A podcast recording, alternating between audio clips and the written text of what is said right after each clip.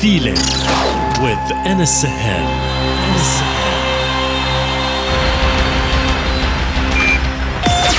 Connected, connected, connected.